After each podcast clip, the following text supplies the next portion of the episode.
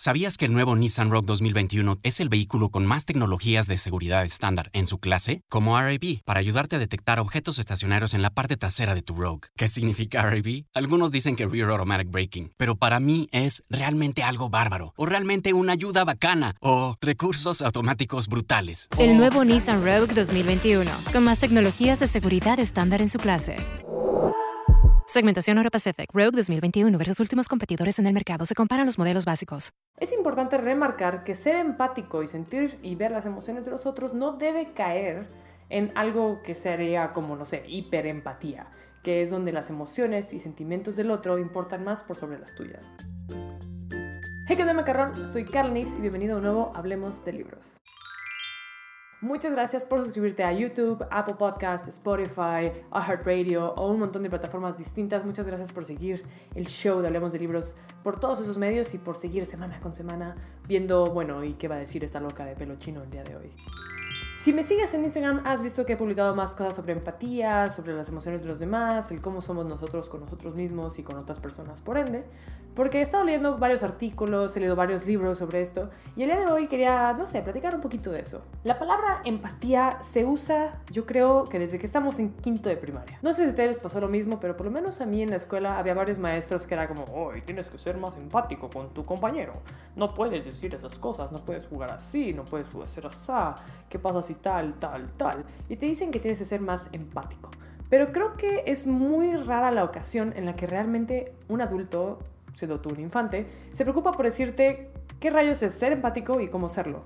Y también para qué sirve. Así que el día de hoy vamos a hablar sobre la empatía. Y la empatía es básicamente la habilidad de poder ver y sentir las emociones del otro. Es importante remarcar que ser empático y sentir y ver las emociones de los otros no debe caer en algo que sería como, no sé, hiperempatía que es donde las emociones y sentimientos del otro importan más por sobre las tuyas. El ser empático significa que yo reconozco cómo te sientes, yo reconozco qué piensas, cómo lo piensas y por qué lo piensas. A lo mejor yo no estoy de acuerdo, de acuerdo a mis valores, mis sentimientos y mi situación, pero yo puedo ver el por qué tú te sientes de esa forma. No se trata de tomar las emociones del otro y hacerlas tuyas, porque el momento en el que haces eso, te arriesgas a que las tuyas queden aplastadas y que la otra persona pueda tomar ventaja de eso y hacer a un lado lo que tú haces. Y bueno, de todo esto, ¿por qué es tan difícil ser empático? ¿Por qué desde que nacemos no sabemos simplemente que, ah, ese niño está llorando porque le pasó tal? O simplemente lo juzgamos, o ¿por qué es tan difícil para nosotros? Bueno, hay varias cosas que en lo que yo he visto, leído y pensado, creo que son las principales causantes de nuestra falta de empatía. Es mucho más sencillo entender un concepto si te lo enseñan desde que eres niño, muy joven, y te explican realmente los qué es y por qué es. Y cuando tus papás, tus maestros, tus amigos, nadie realmente habla nunca del tema, es muy difícil que tú por tu propia cuenta te des cuenta de que no lo estás haciendo bien. Número dos, y es un poquito más duro, pero podría llegar a ser el caso, es que seamos un poco egoístas o simplemente narcisistas. Hay personas, ya sea yo, tú o quien sea, que pueda pensar que realmente su opinión y su manera de sentir es más importante que la de todos los demás. Hay muchísimas personas que se sienten así y pues eso no ayuda cuando queremos colaborar en un equipo, en una empresa, en, en la escuela, en una familia, en una relación de pareja. Nunca le va a ayudar a nadie pensar que tú eres el centro del universo y que los demás deberían de seguir tus propias reglas o de jugar por tus emociones. Así que esa podría ser una razón. Número tres es que a lo mejor tenemos miedo de ser vulnerables. El reconocer las emociones del otro y el entendimiento del otro nos puede hacer a nosotros mismos un poquito vulnerables porque requiere que te bajes de tu, como dirían los gringos, de tu high horse, de tu caballo alto, mal traducido, eh, de tu pedestal o de donde quieras llamarlo, de bajarte de tu escalerita del poder y de ver el estado de los demás y eso te puede quitar un poco de poder y sentirte vulnerable. Número 4 es bastante parecido, es que al tener esa vulnerabilidad te hace sentir débil, expuesto, susceptible y hay muchas personas que no se pueden dar ese lujo. Y número 5, si estamos en una discusión o en una situación en la que estamos eh, defendiendo nuestra postura por la de sobre otra, si aceptamos las emociones del otro y le digo, ok, claro, yo entiendo que te sientes así, yo entiendo tus emociones, yo entiendo esto, a lo mejor yo creo que al yo decir eso, estoy aceptando que yo estoy equivocado, lo cual no es necesariamente cierto. Tú puedes tener tu opinión, yo la mía, pero eso no significa que no podamos entender las opiniones del otro, así que esa también podría ser una razón que no queremos aceptar que podríamos estar mal. Ok, Carla, ya todo esto muy interesante, sí, sí, sí. pero ¿cómo rayos desarrollo mi empatía? ¿Ok? Reconozco, quizá no soy la persona más empática del mundo. ¿Cómo puedo hacer para ser un poco más empático? Te vas a sorprender, pero la número uno y la más importante de todas es simplemente querer hacerlo. El ya ser consciente y el tener el deseo de ser más empático con los demás ya es un paso muy importante. Como dicen, el primer paso es la aceptación. Así que paso número uno, aceptar que quieres ser más empático. Paso número dos, en una discusión, que es un caso práctico muy sencillo, es simplemente separar tus emociones de momento. Toma tus emociones, toma tus sentimientos, ponlos en una cajita, ponlos de lado durante un breve instante y analízalas del otro. Tómalas del otro, póntelas y di, ah, ok, bueno. A lo mejor en esta discusión una persona cree que yo le quise faltar al respeto. No fue mi intención, pero esta persona cree que sí. Si yo fuera él, si yo creyera que me quieren faltar al respeto, a lo mejor yo también me sentiría como él.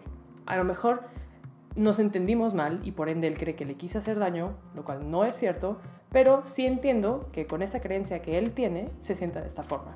Entonces ahí es donde tú agarras tus emociones y tus sentimientos, te los vuelves a poner y tienes una discusión como adultos. Número 3 es tener escucha activa. En una discusión lo más fácil y lo más común del mundo es escuchar el argumento del otro y ya estar maquinando lo que vas a decir a continuación. A lo mejor la siguiente persona sigue diciendo y diciendo cosas y diciendo, pero tú ya te quedaste con una idea de qué quieres contestar. Entonces, como tú ya tienes eso en mente, no tienes ni idea de qué está pasando en medio de la discusión y ya no sabes si está bien, está mal o qué, tú ya no estás poniendo atención. Y simplemente estás esperando el momento para dar tu argumento. Entonces, el número tres es tener escucha activa. Calla tu cerebro, calla tus argumentos, calla todo lo que esté en tu cerebro de momentito y respeta que la otra persona te está hablando, te está expresando cómo se siente y tómalo y en base a esta información completa, genera tu respuesta. Número cuatro es también maneja tus emociones. Es muy fácil en una discusión el decir, el, tú dijiste, él dijo, nosotros hicimos, ellos hicieron. El ver todo como equipos separados. Una guerra en la que todos vemos por nuestro interés y todos peleamos contra todos. Entonces, separar esas segregaciones naturales que queremos hacer para defender nuestra postura y verlo todo como un, ahora sí que como un todo. Verla cómo se unen todos los puntos de todas las personas o de una persona, si es una discusión con solo una persona, y tratar de ver las cosas de lo más gris posible, no tan blanco y negro. Y número 5 puede ser un experimento muy interesante, es tú ya tienes tu versión, tú tienes tus emociones, tus sentimientos de lo que está pasando de esta discusión con esta persona. Por un momento, Toma esas emociones y piénsalas al revés. Digamos que haces una inversión de las personalidades. Ahora tú eres la otra persona y la otra persona eres tú. ¿Cómo te sentirías en esa situación que estás poniendo a la otra persona? ¿Es lo mismo que sientes? ¿Es diferente? ¿Mm? Ahora sí que es como el dicho de ponte en el zapato del otro, que suena como demasiado coloquial, pero es un poquito la realidad. Ponte un poquito en su lugar, ponte en el contexto de la otra persona. Si es una discusión en el trabajo, si es una discusión por dinero, si es una discusión de amor con tu pareja, ponte un poco en sus emociones y con su contexto y trata de ver las cosas un poquito como él o ella lo haría y tal vez te cambie un poco la opinión. Así que sí, gente, esas son mis cinco recomendaciones sobre cómo ser un poquito más empático. La número uno es querer hacerlo. La número dos es separar tus emociones temporalmente de ti mismo. La número tres es tener escucha activa. La número cuatro es manejar tus emociones y no hacer segregaciones de equipos. Y número cinco, ponerte en el lugar del otro. Reitero, algunas de estas cosas sonarán como bastante básicas, pero a veces necesitamos que nos lo recuerden para realmente llevarlo a cabo. Así que, gente, muchas gracias por ver el video del día de hoy. Dime abajo en los comentarios si has leído libros sobre emocional, sobre empatía, sobre ese tipo de situaciones. Déjamelo allá abajo en los comentarios, quiero ver sus recomendaciones. También no olvides que aparte de que está el video en YouTube, puedes escuchar ese lindo podcast en Spotify, en Apple Podcasts y en muchísimas otras plataformas de audio, muy bonitas todas. Te recomiendo de todo corazón seguirme tanto en Instagram como en Twitter, como en TikTok, como en Facebook, como en todas las redes sociales que se te ocurran. Probablemente estoy ahí y siempre contesto a toda la gente que me escribe, así que no hay nada que perder. También si tienes alguna recomendación de algún tema que te gustaría que hablara, algún libro que te gustaría mi opinión, siempre estoy abierta a sugerencias tanto en los comentarios como en Twitter como en todas las redes sociales que ya mencioné. Lánzate, escríbeme y nada, tengamos una linda conversación online. Agradezco mucho los minutos de atención que te has dedicado a escuchar este bonito podcast. Yo soy Carla Nips y te veo en el siguiente Hablemos de Libros. Bye. Ahora sí, boludo, que estamos grabando. ¿Cómo combinas un acento argentino y español en una misma oración? Justo así. ¿Sabías que el nuevo Nissan Rogue 2021 es el vehículo con más tecnologías de seguridad estándar en su clase? Como RAB, para ayudarte a detectar objetos estacionarios en la parte trasera de tu Rogue. ¿Qué significa RAB? Algunos dicen que Rear Automatic Braking, pero para mí es realmente algo bárbaro, o realmente una ayuda bacana, o recursos automáticos brutales. El nuevo Nissan Rogue 2021, con más tecnologías de seguridad estándar en su clase.